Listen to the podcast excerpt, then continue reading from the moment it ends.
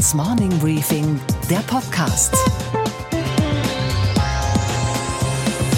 Einen schönen guten Morgen allerseits. Mein Name ist Gabor Steingart und wir starten jetzt noch nicht ins Wochenende, sondern zunächst einmal beginnen wir Freitag, den 14. Dezember. Die deutsche Bundeskanzlerin hat viel zu tun, denn auf der Welt ist ja einiges los. Brexit, Trump, Sie wissen schon. Aber die deutsche Bundeskanzlerin hat nicht so viel zu tun, dass sie sich nicht auch noch um die Gemeinnützigkeit der deutschen Umwelthilfe kümmern könnte. Das ist jener Verein, Sie erinnern sich, der die Gerichte veranlasst hatte, Dieselfahrverbote in den Städten und zuletzt auch auf der Autobahn auszusprechen. Das nervt natürlich auch die Bundeskanzlerin. Und wer die Kanzlerin nervt, ist gemein, aber nicht gemeinnützig. Dass von staatlicher Seite einmal darauf geguckt wird, ob die Voraussetzungen für die Gemeinnützigkeit da sind und dass die politische Einschätzung ist, dass sie nicht da sind, das müssen wir jetzt in Übereinstimmung bringen und deshalb werden wir uns das regierungsseitig anschauen. Richtig anstrengend wird das Thema Diesel für die Kanzlerin und die unter ihrem Schutz stehende Autoindustrie dadurch, dass gestern nun auch noch der Europäische Gerichtshof zwar umweltfreundlich, aber nicht dieselfreundlich geurteilt hat. Die EU-Kommission war den Autoherstellern ja entgegengekommen und hatte nachträglich die eigentlich doch strengen Grenzwerte gelockert. Das aber ist nicht rechtens, sagen die gestrengen Richter. Und damit kann jetzt auch der modernste Diesel nach Euro 6 Norm vom Fahrverbot betroffen werden. Tja, da hat die Kanzlerin nun genau zwei Möglichkeiten. Die erste, sie bemüht sich, dem höchsten europäischen Gericht die Gerichtsbarkeit zu entziehen. Das wäre mal was. Oder aber, falls das aus rechtsstaatlichen Gründen nicht funktioniert, bliebe Möglichkeit Nummer zwei, die Kanzlerin. Und mit ihr zusammen wir alle tragen den Diesel zu Grabe und markieren den heutigen Tag als den Diesel-Volkstrauertag in unseren Kalendern. Unsere Themen heute. Die Konzerne in Deutschland und weltweit sind mächtig und werden immer mächtiger.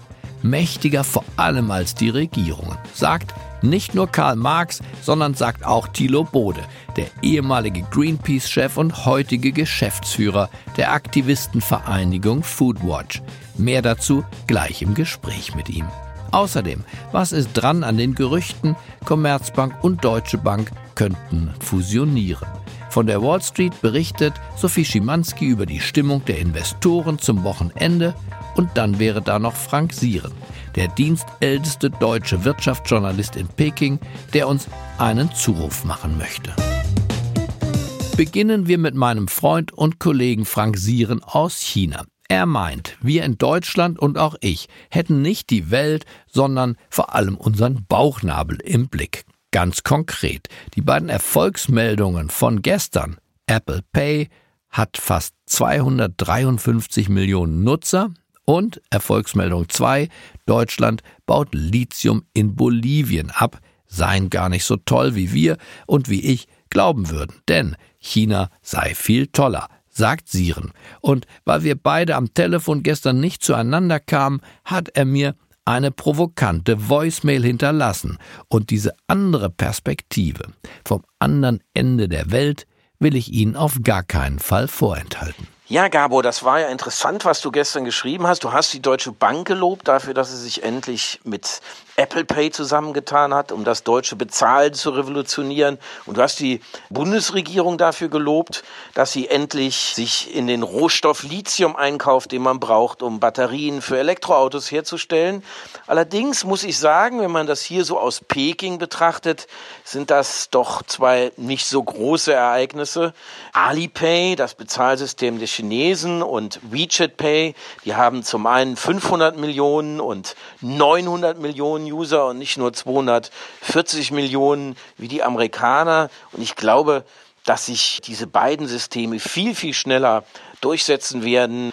Und bei dem Lithium ist Das noch viel erstaunlicher. Nur vor einer Woche haben auch die Chinesen sich nochmal in die Lithiumvorkommen eingekauft und die haben nicht nur wie die Deutschen etwa drei bis 400 Millionen ausgegeben, sondern die haben in einem Schlag über vier Milliarden investiert und die verfügen jetzt über 75 Prozent der Welt-Lithium-Vorkommen. Da sollten wir als Autonation, als äh, die weltführende Autonation doch ein bisschen tiefer in die Tasche greifen. Das heißt, Gabor, wir müssen öfter und ausführlicher nach Osten schauen. Bankenkrise, Dieselbetrug und alle drei Monate ein neuer Lebensmittelskandal. Die einen sagen Sauerei, die anderen sagen typisch Kapitalismus. Die Großkonzerne dieser Welt, den Eindruck kann man ja zuweilen gewinnen, meinen es sehr gut mit sich, aber nicht unbedingt mit den Bürgern und Verbrauchern. Und wenn es einen Menschen in Europa gibt, der sein ganzes Berufsleben der Kontrolle der wirtschaftlich Mächtigen gewidmet hat, der sich selbst als Aktivist versteht, aber als Aktivist mit Köpfchen, dann ist es Thilo Bode. Er ist der ehemalige Deutschlandchef von Greenpeace, er ist der Gründer von Foodwatch und Bestsellerautor ist er außerdem. In seinem neuen Buch Die Diktatur der Konzerne, wie globale Unternehmen uns schaden und die Demokratie zerstören, geht er mächtig zur Sache. Und als ich bei der Hälfte des Buches angelangt war, hatte ich eine unbändige Lust, mit ihm selbst mich auszutauschen. Und so habe ich den mittlerweile 71-jährigen Thilo Bode gestern Abend in seiner Foodwatch-Zentrale in Berlin Mitte besucht. Hören Sie selbst. Hallo Thilo Bode. Ich grüße Sie. Sie sind ja Aktivist, sagen Sie, und werden demnächst 72. Wann ging das bei Ihnen los, dass, Ihnen, dass Sie merkten, Konflikte machen mir mehr Freude als Opportunismus? Ich komme aus einer sehr bürgerlichen Familie. Ich bin eigentlich sehr traditionell erzogen. Ich kann es Ihnen eigentlich nicht sagen. Ich weiß nur, dass ich in der Schule schon angefangen habe. Damals war Vietnamkrieg da einen Arbeitskreis zu bilden, ja, weil mit unserem Deutschlehrer, weil mich immer Geschichtslehrer, weil mich das interessiert hat, was geht da eigentlich ab? Warum gibt es den Krieg? Der hat uns sehr geprägt. Und dann habe ich Entwicklungspolitik studiert und wir waren viel im Ausland. Ich habe mich immer gefragt, warum gibt es eigentlich Länder, die sich entwickeln und Länder, die sich nicht entwickeln? Und was mich auch immer interessiert hat, warum gibt es immer Menschen, denen es gut geht und Menschen, denen es nicht gut geht? Und das treibt mich um. Und ich habe auch, glaube ich, Lust am Streit obwohl ich natürlich um, im Grunde ein ganz sentimentaler, äh, weicher Mensch bin und, und dann ist es vielleicht so gekommen. Also der Metzger ist ja klar, der macht eine Metzgerlehre, der Banklehrling macht eine Banklehre, der eine wird Stenograf, Rechnungsprüfer, Journalist. Wie sind Sie zu dem geworden, was Sie heute sind? Wir machen hier der Gesellschaft ein Angebot und, und drücken aus, wie sich die Gesellschaft verändern sollte. Ganz konkret bei uns der Lebensmittelmarkt, der europäisch ist. Sind Sie jemand, der früher jedenfalls gerne selbst im Schlauchboot saß und äh, Aktion draußen gemacht hat? Oder sind Sie der Stratege am Schreibtisch, der Campaigner, der wirklich wie eine Wahlkampagne oder auch eine Produktkampagne bei Unilever, nur dass es sich um kritische Kampagnen handelt, organisiert? Na, ich hatte keine Ahnung. Ich, ich war ja vorher bei einem Mittelstand und ich habe vielleicht ein paar gescheite Artikel geschrieben, aber ich war eben kein Aktivist. Als ich zur Greenpeace gekommen bin, haben die gesagt, na ja, also jetzt wird's mal langsam Zeit. Ähm, fahr doch mal nach Kanada und lass dich verhaften, ja, sonst bist du nicht glaubwürdig, ja. Und dann habe ich ein paar Sachen gemacht, die, die spannend waren, wo man auch richtig Angst hatte. Mhm, zum Beispiel? Naja, also die, die, die war ja auch nicht so unbekannt, diese Aktion auf dem Platz des himmlischen Friedens gegen die Atomtestversuche der Chinesen gegen die Unterirdischen, das war ja nicht so ohne, weil wir natürlich keine Ahnung hatten, was da passiert. Aber im Nachhinein würde ich eigentlich lieber in chinesischer Haft sitzen als einem nordamerikanischen Gefängnis, muss ich sagen. Das ist der mhm. bedeutend angenehmere Aufenthalt. Das waren so Sachen, die mich äh, dann auch geprägt haben. Die Shell-Kampagne gegen wegen des Brand Spa. Das, das, war zentral. Da saß ich nicht selber im Schlauchboot. Da war ich eben dann derjenige am Schreibtisch. Das war spannend und in jeder Beziehung natürlich auch lehrreich. Ihr Buch beschäftigt sich tatsächlich ja mit einem ganz speziellen Konzept sozusagen, dem Konzept des Konzerns, des Großkonzerns, der durch Fusionen und nochmal die Fusion der Fusion sich vergrößert. Beschreiben Sie mal das Phänomen Konzern, von dem Sie ja gleichzeitig, Herr Bode, sagen, wir brauchen Konzerne. Aber was genau ist das, was Konzerne Ihrer Ansicht nach gefährlich macht für die Gesellschaft? Also Konzerne macht gefährlich, dass sie so groß sind, dass ihre natürliche wirtschaftliche Kraft, die sich auch aus der Größe, nicht immer, aber die sich meistens aus der Größe speist, die ja nachweislich sehr zugenommen hat in den letzten 20 Jahren, dass diese wirtschaftliche Macht sich umsetzt in politische Macht. Und das führt dann dazu, Schlussfolgerung in meinem Buch, dass diese Konzerne eigentlich nicht wie jeder Mittelständler noch dafür haften, für das sie machen, ja, sondern dass ein Vorstandschef normalerweise, auch wenn er ganz großen Mist baut, und das ist ja das, was die Leute aufregt und was auch Gift für die, für die, für die Demokratie ist. Äh, sehr, sehr, sehr großzügig entlohnt, sozusagen sich aus dem Staub macht. Und äh, ich habe selber beim Mittelständler gearbeitet, der mit letztlich keinen Kredit bekommen hat, ohne dass er mit seinem Privatvermögen gehaftet hat. Wie Herr Schlecker zum Beispiel. Ja, für den habe ich Respekt.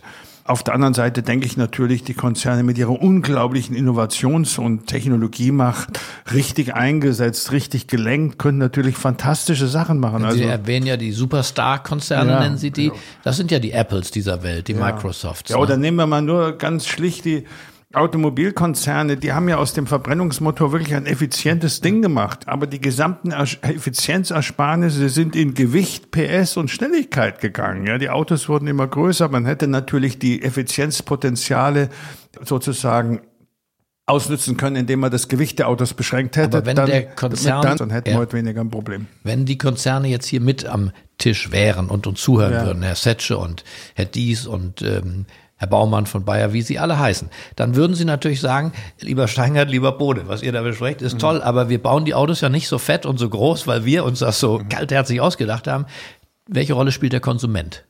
Der Konsument spielt eine große Rolle und ich glaube, Herr Steingart, das ist eine Kerndebatte. Natürlich ist jeder Verbraucher auch genauso ein Marktegoist wie jeder Unternehmer. Es gibt ja diese berühmte ähm, die Diskrepanz, dass wenn die Konsumenten fragen, dann wollen sie eigentlich alles Gute, würden sie mehr Geld ausgeben für nachhaltige Produkte. Aber im Markt sagen sie natürlich äh, Freeride. Ja, klar. Es gibt einen Freeride. Warum soll ich der Einzige Beziehungsweise sein? sie sprechen gar nicht darüber. Sie geben in Umfragen tolle Bekenntnisse ab zu Lebensmittel, zu Tierwohl und zur Umwelt. Und dann passiert was ganz Grausames. Dann geht's in den nächsten Lidl-Markt oder bei Amazon ganz heimlich nachts. Und dann wird alles das bestellt, was den Werten, über die man vorher gesprochen hat, zum Teil jedenfalls widerspricht. Ich weiß nicht, ob das heimlich ist. Es ist, ist auf jeden Fall so, dass jeder Verbraucher sagt, wenn ich jetzt als Einziger mich jetzt sozusagen verhalte, dass ich ein sparsames Auto fahre und die anderen nicht und ich krieg's auch einigermaßen billig, dann bin ich der Blöde. Der Staat ist gefragt als Regulator. Das kann kein Unternehmen schaffen und kein Verbraucher schaffen. Ja, das ist eine Frage des Allgemeinwohls. Also der Unternehmer ist ja nicht das Rote Kreuz. Das ist ja kein karitatives Unternehmen. er, er verhält sich systemkonform. Ja, natürlich. Er muss es machen, weil seine Aktion, sonst würden ihn seine Aktionäre zum Teufel jagen. Und der Verbraucher ist in dem Fall auch Egoist. Man kann kein ethisches Konsumentenverhalten erwarten. Dafür haben wir ja einen Staat, der das regelt. Und die Kernfrage ist, äh, warum reguliert der Staat nicht besser? Das war die Frage, die mich in dem Buch bewegt hat. Gleichzeitig sind diese Konglomerate anders als in den 70er und 80er Jahren doch so, auch Unilever und Nestle, aber auch Rewe und Edeka mit so viel Sub- und Eigenmarken, dass es ein bisschen mich erinnert an die DDR, wo man sich also Ko- Konkurrenz im eigenen Konzern macht. Es sieht nach Konzern aus, es sieht nach Kartell sogar aus und darunter findet ganz viel statt. Seat gegen Volkswagen, Volkswagen gegen Audi, Porsche gegen Audi, die stimmen sich ja nicht ab, die Händler. Nein, es, es findet ja ein Wettbewerb statt, aber es findet der Wettbewerb statt in der Definition des Geschäftsmodells, das insgesamt die als Allgemeinwohl schädigt. Haben wir Nahrungsmitteleinzelhandel, ja, vier große Konzerne in Deutschland, die 80 Prozent des Marktes beherrschen. Das ist natürlich für die, für die Lebensmittelpreise an für sich gut, weil die Konkurrenz gnadenlos ist. Hintenrum, bei, den Lieferanten ist es dann wieder anders, was den Druck anbelangt. Aber das hat seine Auswirkungen in der Frage, welches Lebensmittelangebot haben wir heute. Es geht ganz knallhart nach Rentabilität pro Regalmeter. Da hat die Qualität der Nahrungsmittel wenig zu suchen. Oder im Lebensmittelbereich ist es eben so, Getränke, das gibt es halt die höchsten Margen. Das gibt es nun mal im Fastfood-Bereich. Es sind die höchsten Margen mit Abstand. Und bei Süßgetränken. Das heißt also, und wir wissen aber heute, dass wir weltweit eine äh, Diabetes-Epidemie haben. Und wenn der Nestle in Brasilien sein Fastfood verkauft und dann ein bisschen Vitamin A, Vitamin C und Vitamin D reinschüttet und sagt, das ist gut, um den Vitaminmangel in diesen Ländern auszugleichen, dann haben wir das berühmte Double Burden Problem. Praktisch so viele Übergewichtige aber fehlernährte und auf der anderen Seite mangelernährte. Also Warum ist bei Fastfood die, die Rendite so hoch? Naja, weil da ist nichts drin außer Fett, Zucker und Salz. Das sind Geschmacksträger und billige Rohstoffe. Ja. Würden Sie wirklich sagen, unterm Strich, die Lebensmittel sind heute schlechter als in den 70er oder 80er Jahren? Auf jeden Fall. Auf, auf jeden, Fall. Fall. Auf jeden Fall, ja. Also diese, natürlich haben sich die, die Definitionen verändert. Früher hat man Lebensmittelsicherheit anders definiert als heute. Heute von Antibiotikaresistenten oder von ne, falschen Nähr Nährstoffzusammensetzung oder problematische Zusatzstoffe. Das sind ganz andere Kriterien, die man heute früher war die Sicherheit der Nahrungsmittel geprägt, etwa durch verschmutztes Trinkwasser etc. Da hatte das eine andere Qualität. Also heute fallen sie nicht tot um, wenn sie Nahrungsmittel essen, ja, sondern es eher die sogenannten chronischen Krankheiten. Die WHO definiert heute die sogenannten Non-Communicative Diseases ist für die die nicht ansteckenden Krankheiten, die nicht ansteckenden. ist die Gesundheitsbedrohung Nummer eins mehr als äh, HIV oder Hepatitis B. Das ist das, das riesige Problem. Und die wir Bio Märkte, ich meine, man kann doch gar nicht mehr einkaufen gehen ohne Aber jetzt, Bio. Herr Steingart, ja. muss ich an ihr, an Ihnen als hm. aufgeklärter Verbraucher verzweifeln, weil natürlich äh, können Sie auch, äh, ob jetzt das Fastfood Bio produziert ist oder nicht Bio, ist relativ egal, denn bei Bio geht es um die Herstellung. Ist die Herstellung ökologisch und die hat nichts mit den Ernährungseffekten zu tun. Also die, Sie meinen auch, die Menschen würden sich heute nicht gesünder ernähren? Leider muss auch hier regulierend eingegriffen werden.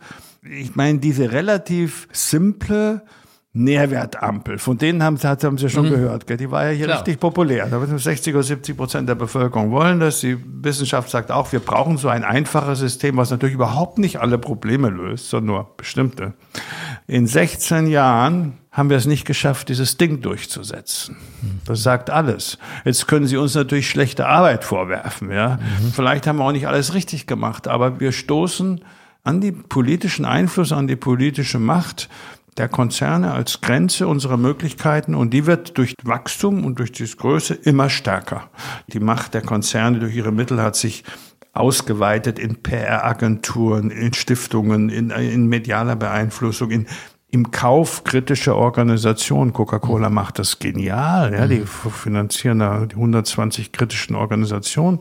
Da hat sich das, das Machtgefüge verändert. Und unsere Verbraucherschutzminister, Julia Klöckner zum Beispiel? die sagt immer, die Interessen von Landwirten und Verbrauchern sind gleich. Das ist natürlich ein Quatsch. Ja. Der Verbraucher möchte zu möglichst billig eine möglichst hohe Qualität kaufen und der Verkäufer möchte möglichst einen hohen Preis erzielen für eine Qualität, die ihm nicht so viel kostet. So. Also was sollen wir tun, Herr Bode? Die Gesellschaft ist, wie sie ist. Die Konzerne sind nicht willig, so mein Eindruck und Ihre offenbar ja auch, von alleine nach Lektüre Ihres Buches äh, sich bekehren zu lassen. Die Politik ist entweder überfordert oder unwillig. Was genau sollen wir tun? Sagen Sie mal, was wäre Ihr Drei-Punkte-Programm, wenn Sie, wenn Sie eins durchsetzen dürften? Also, äh, Herr Steingart, ja, Sie erinnern mich an den Verlag. Ja. Als der mich ihm das Buch vorgeschlagen hat, hat er gesagt, Herr Bode, wo sind die Lösungen? Ja, wo sind die Lösungen? Sehr richtig. Ich gesagt, Lösungen gibt's mehr, gibt's ganz einfacher. Ja. Also Eigenkapitalquote der Banken fand ich schon äh, ganz einfach. Zuckersteuer auf Süßgetränke, keine Werbung für, für Kinder mehr, effiziente Verbrennungsmotoren, kann ich in alles runterrasseln, ja? ja. Also die Lösungsebene ist einfach. Die Frage ist, werden die Lösungen durchgesetzt? Mhm. Und hier kommt man dann schon eher, gut, dass ich sie zitieren kann, ja, mhm. an die Frage, wie kann ich heute noch eine Politik, ein politisches System, eine Demokratie schaffen, wo die Politik relativ frei von diesen wirtschaftlichen Zwängen, Einflüssen und, und, und Machtstrukturen entscheiden kann, mhm. auch gegen die Industrie. Ich meine, ich möchte jetzt nicht dieses absolute Niederlage des Rechtsstaats erwähnen, die sich hier in dem Dieselskandal abspielt. Mhm. Das ist geradezu eine Katastrophe. Das hat natürlich viel zu tun mit den Mangel an rechtlichen Möglichkeiten in Deutschland. Aber wie man sich so, so einer Industrie unterwerfen kann, die, die betrügt und lügt. Und dann sagt die Kanzlerin noch auch, es ist Zeit, dass die Autoindustrie ihren Ruf wiederherstellt. Da sage ich, es ist Zeit, dass die Politik die Konzerne an die Leine nimmt. Jetzt sollen wir, die wir betrogen sind, ja, mhm auch noch da möglichst den Konzernen helfen, dass sie wieder einen guten Ruf haben. Ja, wo sind wir denn? Gut, aber wenn die, wenn die äh, Handlungsebene so einfach ist, woran liegt es dann? Was ist, was Macht. ist Macht? Es ist die Macht. Aber die vergibt ja in der Demokratie doch das Volk, oder? Ich muss doch erstmal verstehen, dass wir ein Machtproblem in der Gesellschaft haben. Und dann können wir darüber reden, wie kann ich die Macht beseitigen? Ich könnte Ihnen zum Beispiel sagen, um auf Augenhöhe mit den Konzern zu agieren im Markt, was angesagt wäre, müsste ich die Möglichkeit haben, die heute die Umwelthilfe hat, die Umweltverbände haben, ich müsste den Staat verklagen können, wenn er im Segment Verbraucherpolitik die eigenen Gesetze nicht umsetzt oder durchsetzt. Das macht er nämlich nicht. Nährwertprofil habe ich vorhin erwähnt.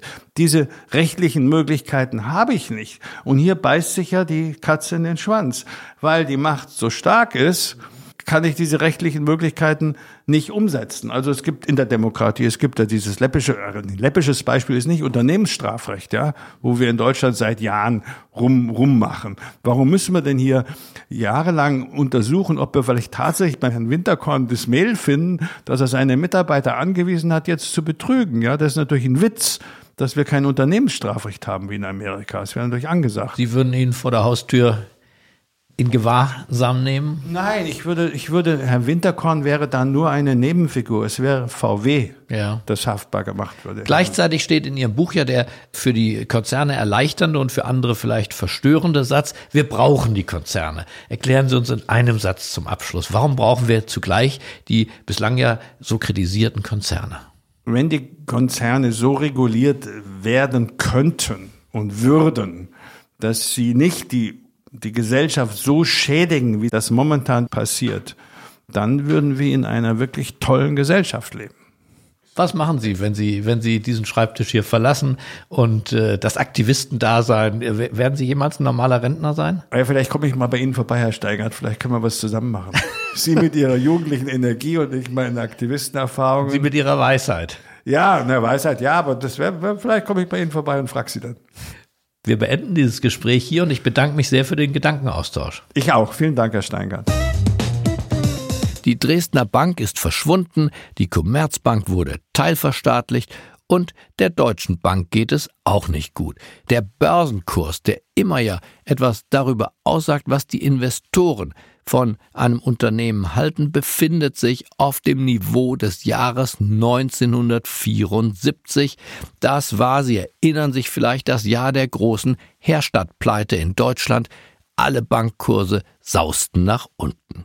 Wie soll es also jetzt weitergehen am Bankenplatz Frankfurt? Das fragen sich nicht mehr nur die Aktionäre und die Vorstände der betroffenen Banken, das fragen sich, und das ist das Neue, mittlerweile auch der Finanzminister, der dafür zuständige Staatssekretär Cookies, der von Goldman Sachs kommt, die Bundeskanzlerin und ihr Wirtschaftsberater Professor Röller. Noch besitzt keiner von den genannten einen fertigen Schlachtplan, aber die Regierung kümmert sich. Eine paneuropäische Lösung, also die Verschmelzung mit einer französischen, einer spanischen, oder vielleicht doch auch einer Schweizer Großbank würde die internationale Finanzwelt deutlich mehr beeindrucken als eine Fusion allein in Frankfurt. Denn aus der Fusion von zwei fußlahmen Frankfurtern wird noch kein gesunder europäischer Spieler. Andererseits, so die Überlegung, muss sich ohnehin jemand finden, der die Filialen schließt, die im Internetzeitalter in dieser Vielzahl keiner mehr braucht. Und natürlich spart man Geld, wenn man die Personalabteilung, das EDV, das Controlling, das Marketing von Commerzbank und Deutscher Bank zusammenlegt. Also, das neue Jahr bringt den Mitarbeitern und Mitarbeiterinnen der beiden Großbanken Veränderung und viele werden es als Zumutung empfinden. Die Neuordnung der europäischen Bankenlandschaft hat begonnen, wenn auch zunächst in den Köpfen. Und der Werbetexter der Deutschen Bank kann offenbar Gedanken lesen. Neue Zeit braucht neues Banking. Deutsche Bank. Und was war heute Nacht an der Wall Street los? Wir schalten jetzt nach New York zu Sophie Schimanski. Guten Morgen, Sophie. Guten Morgen, Gabor. Das war ja nun wirklich eine turbulente Börsenwoche, Sophie. In welcher Stimmung? Das würde mich interessieren. Sind die amerikanischen Investoren zum Wochenausklang? Sie sind unentschlossen, was sie aus all diesen Meldungen rund um die Handelsbeziehungen zwischen den USA und China machen sollen. Und deswegen sehen wir momentan ja auch diese große Volatilität, Gabor. Der Trend ist natürlich negativ gewesen in den vergangenen Wochen. Die Entwicklung von all den wichtigen Barometern sah wirklich bescheiden aus, vor allem in den letzten zehn Tagen. Insgesamt große Verluste haben unter anderem die Aktien aus der Baustoffindustrie, aus der Finanzindustrie und äh, die von Konsumgüterherstellern verzeichnet. Und das hat natürlich den breiten S&P 500 Index doch nach unten gezogen. Gekauft aber haben Anleger derweil Aktien von Rüstungskonzernen rosige Aussichten. Und dann vielleicht ein Fazit. Wir haben beim Dow Jones diese Woche teilweise Rallyes von 700 Punkten pro Trading Session gesehen, aber es hat sich wirklich beileibe nicht so angefühlt, einfach aufgrund der Intensität der Preisschwankungen eben auch nach unten. Es gibt jetzt neue Zahlen vom Ölmarkt. Die USA exportieren zum ersten Mal seit mehr als einem Vierteljahrhundert wieder mehr Öl als sie importieren. Genau, und das geht hervor aus dem aktuellen Bericht der IEA, also das ist die International Energy Agency. Und diese Marktmacht erkämpft dank der Fracking-Fördermethode, die wird größer werden, sagt die IEA. Niemand könne den wachsenden Einfluss der USA ignorieren, sagt die Agentur in ihrem Bericht das, was die OPEC macht, das hat natürlich nur so weit einen Einfluss, als dass sie die Ölproduktion von unter anderem Saudi-Arabien kontrollieren können. Die Vereinigten Staaten, die können natürlich ihren ganz eigenen Plan durchziehen und damit eben auch im Endeffekt profitieren, wenn sie zum Beispiel nicht die Fördermenge drosseln. Und was, Gabor, geht eigentlich gar nicht? dass sich hier in Deutschland tatsächlich Gerichte damit befassen müssen, wie lange ein Bäcker seine Sonntagsbrötchen verkaufen darf. Das Oberlandesgericht München hat einen ganz konkreten Fall zu klären. Danach darf ein bayerischer Bäcker nur drei Stunden am Sonntag verkaufen. Das gilt aber nur für das Brötchen, pur und trocken ohne Belag. Wenn es belegt ist und dazu vielleicht noch ein Kaffee serviert wird in der Bäckerei, ist das Ganze kein Problem, denn dann ist der Bäcker kein Bäcker mehr, sondern Gastronom. Am frühen Morgen wollen wir nicht schimpfen, sondern konstruktiv sein und deswegen sprechen wir jetzt über die drei Lösungen, die sich anbieten. Erstens, der Bäcker schlitzt nach drei Stunden seine Brötchen auf und schiebt eine Scheibe Käse, Wurst oder ein halbes Ei mit Mayonnaise hinein. Geht doch auch. Oder zweitens, der Bäcker stellt sich einen großen Kanister Benzin in die Bäckerei und behauptet, es sei jetzt eine Tankstelle, denn dann darf er trockene Brötchen 24 Stunden lang verkaufen. Oder Möglichkeit Nummer drei, wir suspendieren das deutsche Ladenschlussgesetz und lassen den Bäcker selbst entscheiden, wie lange er am Sonntag Bäcker sein möchte. Ich wünsche Ihnen einen selbstbewussten Start in diesen Tag und danach ein beglückendes Wochenende. Bleiben Sie mir gewogen, unbedingt. Es grüßt Sie auf das Herzlichste. Ihr Gabor Steingart.